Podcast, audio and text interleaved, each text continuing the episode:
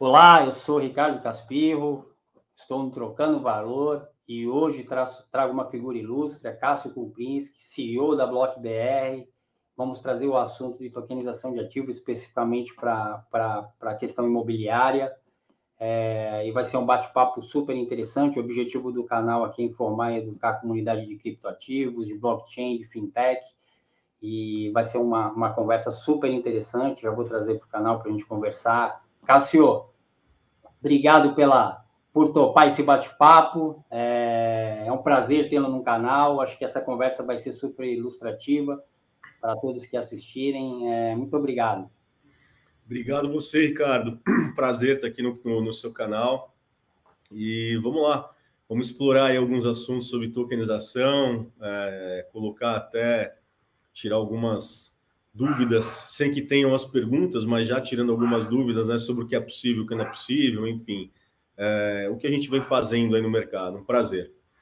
Pô, que legal, Cássio. Cássio, para a gente começar esse, esse bate-papo, essa conversa é, é interessante, eu queria que você contasse um pouco da tua jornada empreendedora dentro desse movimento de criptoativos. Se você quiser voltar um pouco mais para falar das coisas que você fez, ou se você quiser entrar direto é, dentro do segmento de criptoativos, você fica à vontade para fazer uma apresentação pessoal, tá legal?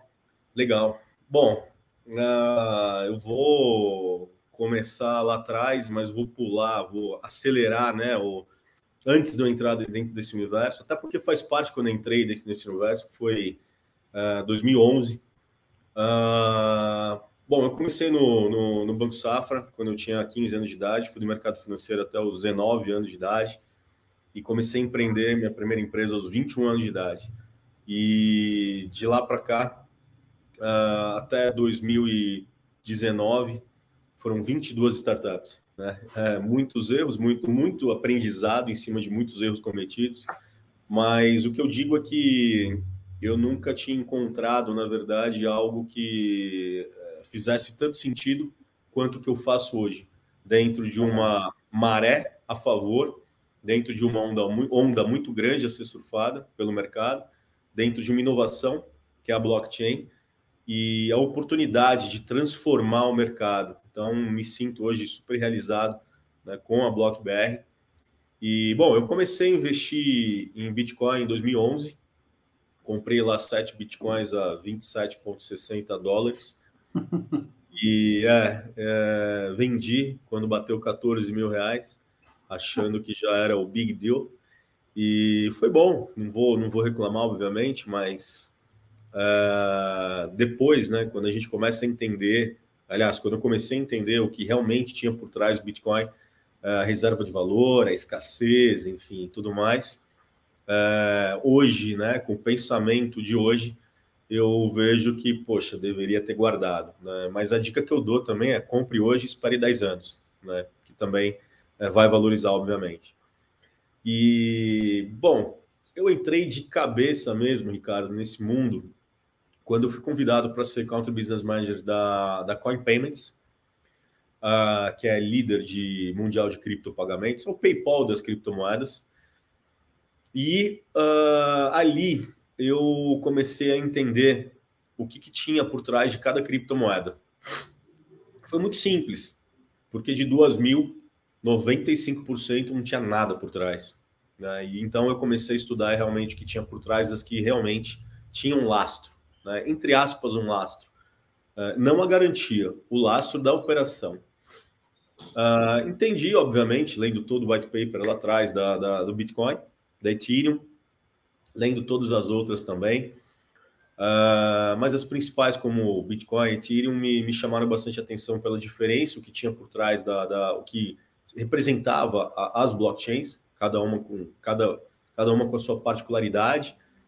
E, e, obviamente, como empreendedor, eu não ia ficar na Coin Payments e pensei comigo, falei, bom, eu vou empreender, porque esse é um mercado que eu vou voltar para as raízes, né? Setor financeiro, e vou trabalhar com tokenização. Tem até uma, uma, um papo engraçado, porque quando eu ainda tinha um pouco de dúvida eu liguei para um cara que eu gosto bastante, que é o Daniel Cucchieri. É, e o Daniel foi um dos caras que simplesmente me incentivou a falou. Ele simplesmente eu virei para ele e falei, Daniel, eu acho que eu vou fazer um concorrente seu. E ele virou para mim e falou, cara, vai fundo. Agora. O mercado precisa de mais pessoas como você, por exemplo, para poder criar é, negócios e a gente precisa ter. Eu não digo concorrência, porque um oceano azul não tem concorrente, né? Cada um busca a sua Europa, a sua América do Sul, a sua América do Norte, a sua Ásia, né? Então não é uma concorrência, cada um está em seu lugar, né? Mas ele me incentivou bastante, o Rubens me incentivou bastante também, que inclusive foi um dos caras que me colocou aí na. na cara, né? Que me colocou na Coin Payments também. E aí eu comecei, cara. Então, basicamente, a minha visão dentro da BlockBR era, sempre foi, né? Uh, o futuro do dinheiro. O que, que vai acontecer com o futuro do dinheiro? Uhum. Uh, e, e, nessa, uh, pensando no que tem atrás das criptomoedas, ou meme coin, ou algo que não tem lastro, ou não tem garantia, enfim, tudo isso vai mudar, porque obviamente o regulador entra para colocar ordem na casa. E as exchanges vão precisar cada vez mais de produtos, de bons produtos originados, né, para distribuição. E aí entra a BlockBR. Comecei com a BlockBR em agosto do ano passado. Uh, nós vamos completar um ano em agosto, agora, daqui um mês, é, exatamente um mês, 5, 6 de, de agosto. E, e, cara, um trabalho absurdo, assim, um trabalho árduo de, fica, de não ter finais de semana por 10 meses, realmente, assim, é uma coisa surreal, que eu digo, dentro desse mercado, dentro desse universo, a velocidade é tão grande que dois dias trabalhando dentro desse universo equivalem a duas semanas do universo tradicional sabe? É, é, é, surreal, assim, o volume de aprendizado, quantidade de informações, o quanto você absorve, faz a cabeça fritar mesmo e entender, pô, isso é real, isso não é real, o que, que vai, vai faz sentido no metaverso? Será que a tokenização entra no metaverso? De que forma? Como que as varejistas vão fazer um token? Como que o mercado financeiro vai é, mudar completamente? E vai mudar completamente. Só que a gente vai, vai entendendo isso com o jurídico, com o financeiro, com a tecnologia, com o comercial. E aí foi criada a BlockBR pensando exatamente uh, como que a gente vai promover essa mudança de mercado. Então, basicamente, hoje na BlockBR nós temos duas verticais, que são os tokens estruturados, tokens superestruturados. Estruturados representam recebíveis, uh, onde o investidor tem uma boa rentabilidade e a gente não pode nem falar sobre rentabilidade por conta de regulatório para não caracterizar valor imobiliário, mas obviamente a tokenização de recebíveis ela é o que tem mais amplitude, mais volume dentro desse mercado. Uh, e o investidor sabe quando e quanto ele vai receber, e o dono do ativo coloca as regras uh, no smart contract uh, quando que ele vai pagar o, o investidor.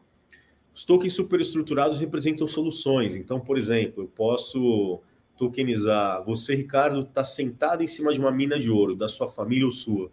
Você tem uma tonelada para explorar. Né? Então, a gente pode criar uma stablecoin, a gente tem, inclusive, as tecnologias que criam a ponte entre originação e distribuição. E a gente vem criando algumas soluções também uh, de custódia. Enfim, tem um caminho aí, um roadmap bem grande dentro da BlockBR, time crescendo bastante. E os principais setores que nós pegamos Uh, poxa, na verdade, bateram na nossa porta e no sentido de oportunidade. Uh, mineração, recebíveis, imobiliário, que hoje é o mais forte, né, por conta de ter uma garantia muito firme, que é o próprio imóvel, na maioria delas, e agro também. Então, a gente está atendendo todo o mercado no que se refere à tokenização e Dentro da BlockBerry, nós criamos o TAS também, que é o Token as a Service. Então, a gente tokeniza de dentro para um banco, né, para uma financeira. Para você, se você quer uh, uh, ser um distribuidor também. Tem muita coisa aí bacana acontecendo. Está num crescimento bacana também. E um mercado que vem aí despontando, que vem surpreendendo muito a, a, a nós, é o setor imobiliário. Né? Por quê?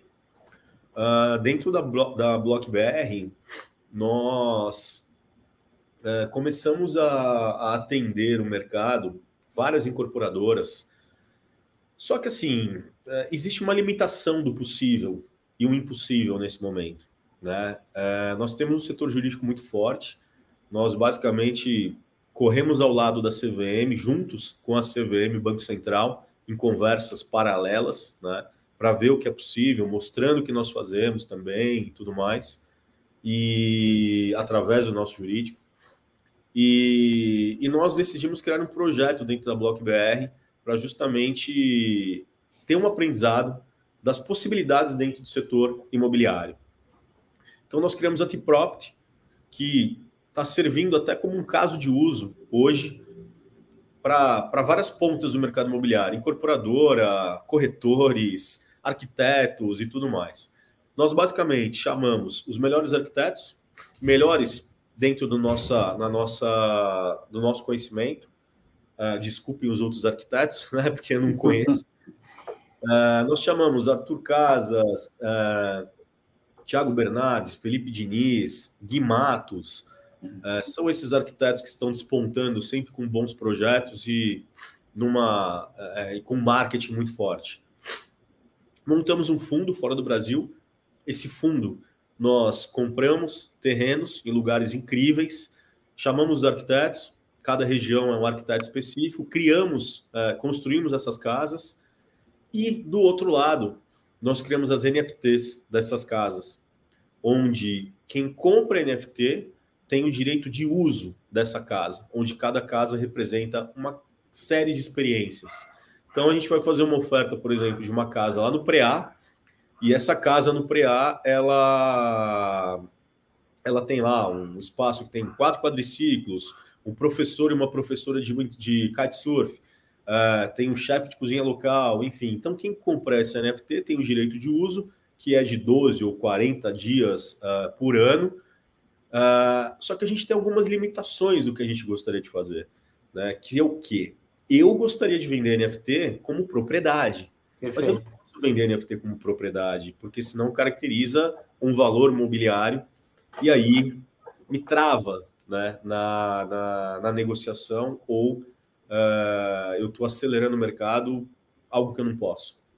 Então, o que nós esperamos, que nós estamos aguardando, na verdade, ansiosamente, mas que vai acontecer, é natural que aconteça daqui um ano, um ano e meio, acredito que um ano e meio, é que quando os cartórios uh, a blockchain, né, a blockchain não vai substituir o cartório, mas o cartório vai começar a utilizar a blockchain porque o cartório é uma base de dados né, de, de pessoas que procuram estabelecimento para quê? Para registros. E esse registro vai ser através da blockchain. Ou essas pessoas fazem direto na blockchain, ou elas vão para o cartório. Elas vão continuar indo para o cartório, na minha visão. O cartório não vai acabar. Mas quando o cartório começar a utilizar esses registros em blockchain, tudo vai ser muito mais simples mais fácil. E aí, então, eu acredito que a NFT de propriedade, ela poderá ser possível mas por enquanto não é. Então a gente trabalha de acordo com o degrau que a gente pode subir, alcançar. Né? Existem vários degraus para cima, no planejamento, no que a gente almeja, no que a gente olha, de possibilidades, mas ainda não dá. Né? E, e diferente da T-Propt, que é a NFT de, de uso, né? Uh, a gente obviamente já estudou Utility Token, é, Secure Token, não só no Brasil, mas fora também. A gente tem alguns braços, né? tem escritórios, temos um, um office né? na, na, na Suíça e em Dubai também. E então, quando não é possível fazer no Brasil e o dono do ativo busca uma internacionalização, a gente tem um estudo jurídico e sabe também como fazer esse token, né, essa distribuição fora do Brasil. Não para fugir da regulação, jamais, mas simplesmente por questão de internacionalização e abrir cada vez o mercado. Né? Então, esse é um pouco daí do, do, do, nosso trabalho, é o que a gente vem fazendo. E, e obviamente, né, Ricardo, o mercado, depois da, da, do que o Campos Neto, presidente do Banco Central, uh, publicou há quatro semanas atrás, falando que a tokenização é a nova economia, é um caminho sem volta. Já era um caminho sem volta, agora então, mais ainda. Né? E eu fico surpreso também quando a gente fala de regulação com a abertura que o, a própria CVM, o Banco Central, tem hoje em, poxa, Brasil, cara, Pix, sabe? É, é, é é, sim, fantástico, né? O que, que vem acontecendo e o Pix no Brasil, sabe? País nenhum tem algo assim.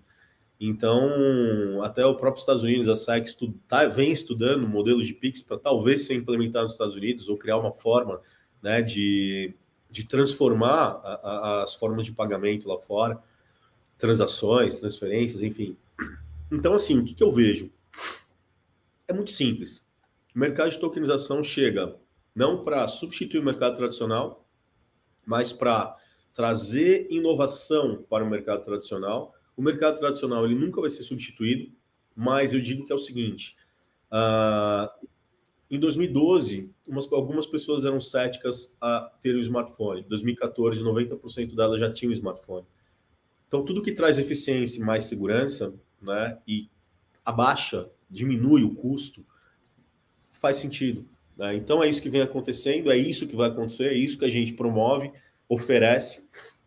E aí, obviamente, tem as viagens, né, cara? Você tem Sim, lá... isso é normal, né, Cássio? Você tem lá os aventureiros, você tem as viagens, você tem as viagens de metaverso, você tem as viagens de tudo. E, cara, opa, peraí, traz para a terra e vamos entender o que faz sentido e o que não faz, né? Então, esse é muito do nosso papel, um aprendizado incrível, assim. Cada dia dentro desse mercado é, é algo incrível. Né? E, então... e, Cássio, quando a gente fala do cenário de criptoativos, do, dos quais os tokens estão inseridos, a gente vê hoje dentro do mercado, por exemplo, das criptomoedas especificamente, uma baixa geral é, é, de maneira normal dentro do, dentro do, dentro do mercado, isso, isso estaria, estaria ocorrendo de fato. É, porém, muitas pessoas comentam, às vezes a gente está conversando, trocando uma ideia, as pessoas perguntam muito sobre Bitcoin, sobre Ethereum, como é que essas, como é que essas criptomoedas têm valor, é, por que, que tem esse sobe e desce da volatilidade. E a gente está falando de um, de um ativo, de um token especificamente, que está é, é, lastreado a um ativo real o que tem uma, o que tem uma diferença de proposta de, de valor. E sobre isso, que eu acho que seria interessante entrar nessa discussão justamente da, da tokenização da, da, do uso da propriedade. Sei que você encontrou um caminho para trabalhar dentro desse cenário. É, é, antes da gente falar do business em si, seria legal você falar um pouco para a comunidade, para a audiência, o que, que são esses famigerados NFTs, né? Boa. Sim, exato. Cara, eu vou falar de uma forma engraçada. É... Eu não gosto disso. Eu, eu sou muito sério no que eu faço, mas quando a gente vai falar de NFIT, eu acho que a gente tem que. Não dá para esquecer os macaquinhos do Neymar, né? É. é... Bom, o NFT, na verdade, é um token não fungível, né? Então, basicamente, ele representa um único ativo, né? E, e a propriedade dele é digital. Né? Então, eu vou dar um exemplo. Uh, o primeiro tweet da história foi vendido por, acho que, se não me engano, entre 4.500 e 6.500 dólares, uh, porque foi o primeiro, né? E ele é único. Então, foi vendido para um colecionador. Uhum. Não é um ativo financeiro, tá? Isso não representa um ativo financeiro. Mas se tem alguém que quer comprar, ok, vai ter rentabilidade. Uh, os macaquinhos do Neymar é muito mais senso de pertencimento. É para usar um camarote de uma festa e falar, eu tenho. E falar que faz parte do grupo da Beyoncé, do Neymar, do Cristiano Ronaldo, uh, enfim, tudo mais. Se você tem menos, menos seguidores do que o Neymar e compra um macaquinho desse, provavelmente você rodou, meu amigo. Você não vai conseguir vender isso nunca. Você vai ficar com mico, literalmente. E, e então, assim, o que vem acontecendo com as NFTs Dentro do setor de games tem um bom funcionamento, tem faz sentido a lógica. Dentro de entretenimento, do setor de entretenimento, também faz sentido a lógica. E dentro do setor arte, faz sentido, desde que tenha uma Sotheby's ou uma Art Basel validando que aquilo realmente é uma arte. Então, desculpa, mas uh, se a sua sobrinha ou sua filha pintar o All-Star e tentar vender e tirar uma foto dele e tentar vender, provavelmente a avó é a única compradora, ninguém mais vai comprar. Né? E falar que isso é uma arte, para você sim, que é pai ou tio, mas né, para colocar no mercado falando que é uma arte, não funciona bem assim. Existe uma bolha em cima da, da, do NFIT, e essa bolha ela vem, ela não vai ser estourada, mas ela vai secar.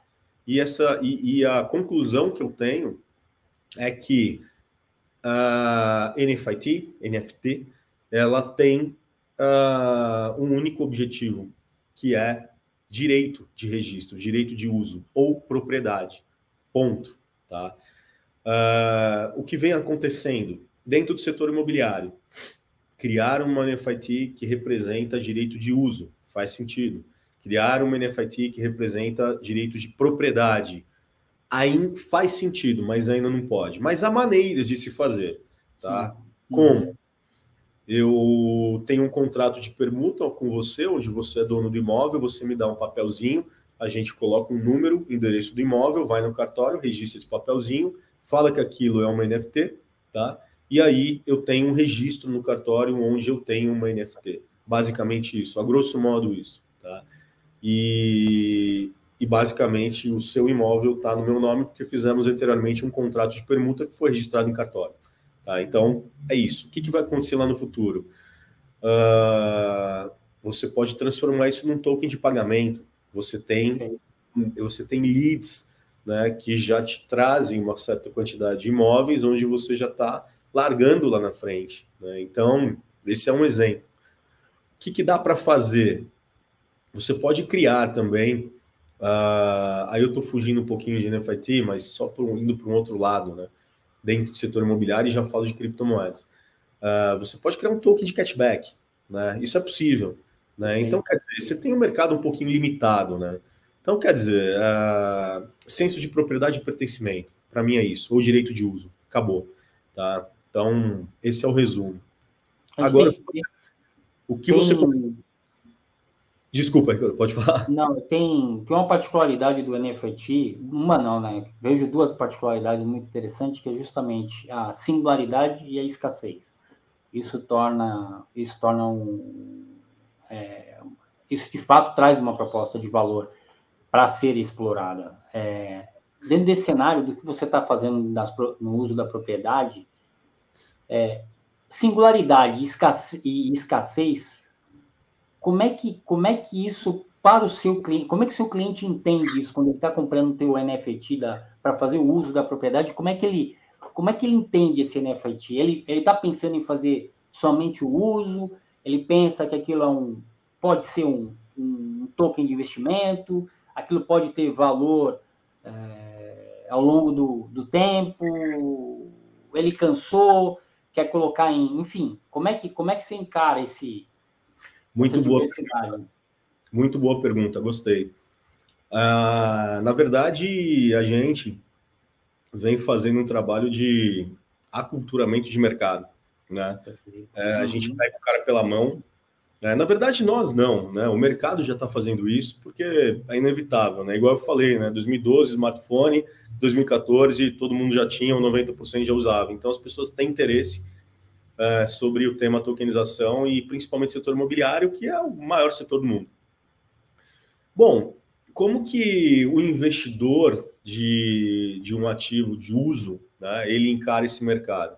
Primeiro que ele se preocupa com eu posso comprar isso e o que eu vou fazer com ele depois. Não. Né? Uhum. Então, a gente tem algumas verticais totalmente diferentes, tá? Tem o investidor que compra para poder usar 44 dias no ano no imóvel, ou poder alugar pelo Airbnb e fazer receita com isso, porque ele tem o direito de uso, e o direito de uso dele, ele pode fazer o que ele quiser, dependendo do imóvel, dependendo da gestão de cada imóvel, porque tem alguns compradores. O que nós fazemos, basicamente, nós vendemos NFIT é, de 8 a 14, de 8 a 22, desculpa, de 8 a 22 investidores por propriedade, para não ficar considerado como time sharing. Então, existe uma grande diferença no que nós fazemos entre timeshare e multipropriedade. Nós estamos no meio. Não é nem timeshare, nem multipropriedade. O que, que é? Não sei te responder, mas é um mercado novo que a gente está criando. Tá? Então, uh, esse é o primeiro investidor que compra para uso próprio ou rentabilidade, alugando uh, o, a quantidade de dias que ele tem. O outro investidor é aquele cara que já enxerga a, a NFT como um de do mercado imobiliário como um ativo que poderá no futuro fazer parte de uma exchange para o mercado secundário. E esse investidor é aquele cara que está fugindo de fundos imobiliários, porque a rentabilidade de um fundo imobiliário é de médio para baixo. E se ele compra um imóvel, tá, através do NFIT, que uh, ainda não é possível, mas essa é a nossa visão de futuro e esse investidor está olhando para isso também.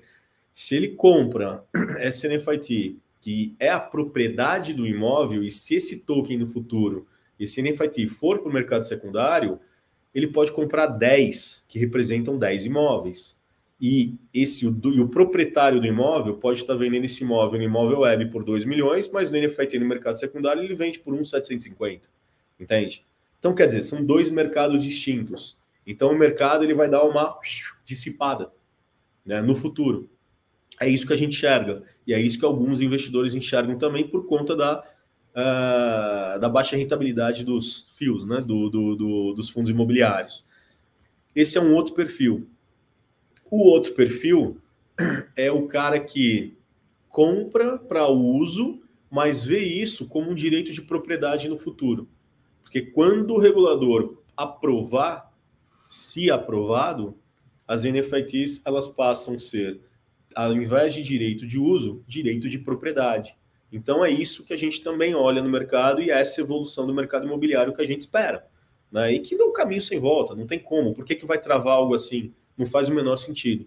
Entende? Que aí volta na história dos cartórios que vão utilizar blockchain, os registros vão, ter, vão ser muito mais simples e tudo mais. Então eu diria que são esses os perfis, Ricardo.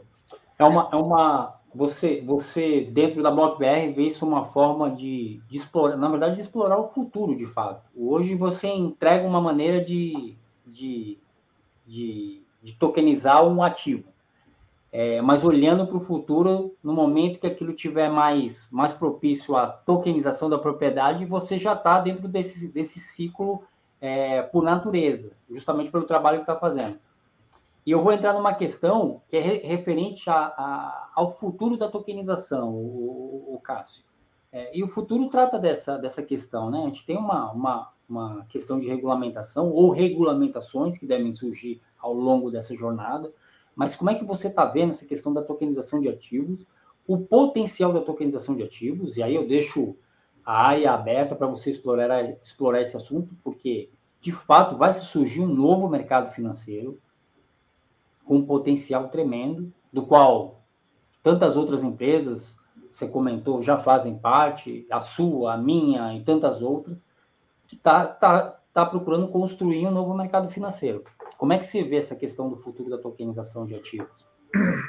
Olha, é, há exatamente 11 meses, né, eu dedico minha vida à tokenização, né, e realmente a vida mesmo, porque eu quase tive um burnout. E não brincadeira, tá, passei um pouco longe, mas se eu não cuidasse, estava é, bem próximo. E assim, o futuro da tokenização, ela é, ela é um universo, a tokenização em si, ela é um universo onde eu vejo mais solidez tá? na inovação, na transformação de mercado e a nova economia. Se a gente for para as arestas, né, que tem em volta da Web3 e trazer a Web3, a tokenização, se a gente coloca a tokenização dentro da Web3 somente, eu acho ok, faz parte da Web3, mas é um erro, né, misturar tudo. Uh, o que eu vou falar o que já está acontecendo. Bancos nos procuram, todos os big players do mercado nos procuram, Uh, os bancos têm interesse em fazer parte desse movimento, mas não entendem muita coisa. A tokenização não é você chamar um advogado e um, e um cara de tecnologia e criar um token. Isso eu faço em cinco minutos com seu nome. A uhum. tokenização é muito mais do que isso. É, o buraco é muito mais embaixo. Uh, a parte jurídica da tokenização, né, ela, ela constitui, assim, cara, pelo menos 42 itens para você viabilizar uma estrutura. A parte financeira da tokenização, se a gente fala em um token de recebível, é mais simples.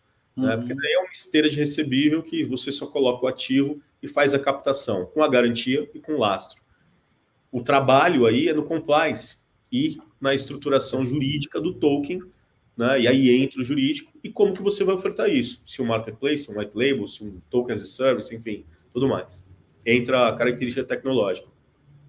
E por último, a comercial, que está atrelada ao jurídico, porque eu não posso fazer um marketing do que eu quiser falar.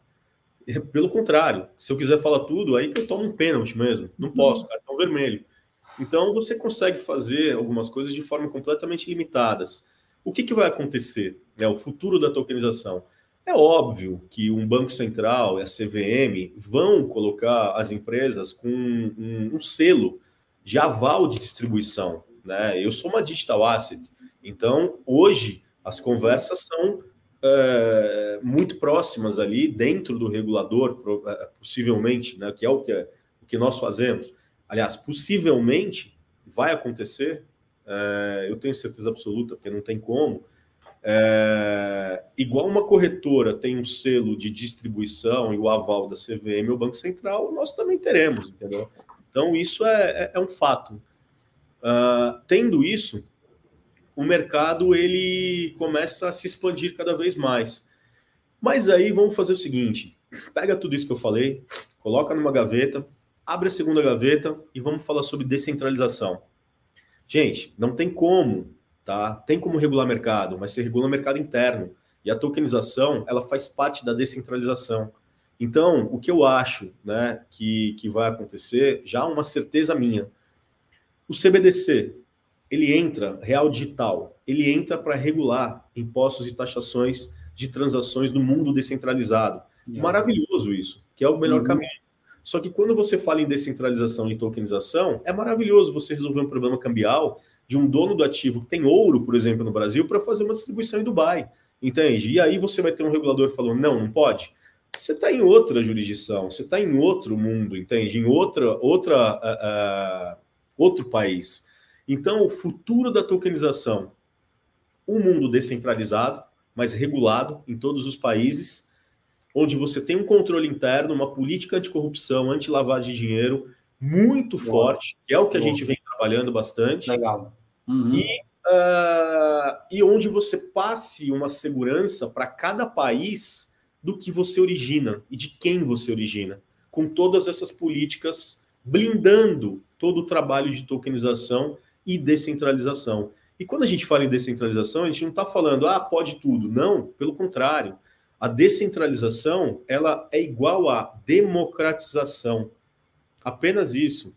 Agora, os fatores regulatórios, os fatores tradicionais, de contratos tradicionais, os reguladores, CVM no Brasil, SAC nos Estados Unidos, enfim, na Suíça, é, outros, na Europa, ao redor da Ásia e Europa, outros também, vão continuar existindo e fazendo o belo trabalho que fazem, sempre. Basta a nós, Block BR e todos os outros players que tem no mercado e que trabalham com uma forma, de uma forma, querem trabalhar de uma forma descentralizada, entender o papel da tokenização próximo a cada regulador e como que você descentraliza a oferta. Ponto. É isso. O, Carlos, a gente está tá chegando aqui ao final do nosso bate-papo e aí eu sempre deixo de, de perguntar assim, deixei de perguntar várias e eu gostaria de dar a oportunidade de, de responder a pergunta que eu não, que eu não fiz. Responder a pergunta que você não fez? Vamos lá. você gostaria que eu tivesse feito e eu não fiz. Tá. Vamos lá. Uh...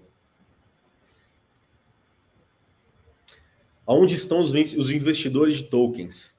Acho que essa é uma pergunta bacana. Uh, os investidores de tokens estão uh, sendo educados. Eles não estão no mercado tradicional ainda, porque nós estamos criando essa ponte uhum. é, para trazer cada vez mais investidores para os tokens. Institucionais são bons investidores de tokens já, gestoras também são bons investidores de tokens, mas a Web3, gente, é uma loucura, porque demorou muito tempo para a gente entender muito tempo três meses demorou muito tempo para a gente entender que os investidores do mundo digital estão dentro de comunidades e não na Faria Lima. Né? Então, quer dizer, é um mundo novo. Né? E construir a cultura desse mundo novo cabe a passarmos qual garantia, qual lastro tem esses ativos e qual história bonita que a gente quer contar com a maior segurança próximo aos reguladores. É isso. Acho que essa é a resposta e junto com a pergunta onde estão esses investidores e que daqui dois, três anos 95% do mercado que hoje não investe no Brasil, por quê? Porque esse cara não entende o que é 200% do CDI mais 10. Ele uhum. não faz ideia que é isso. Uhum. Mas ele vai entender que se ele comprar um token de 25 reais, pode representar uma fração de uma cabeça de boi.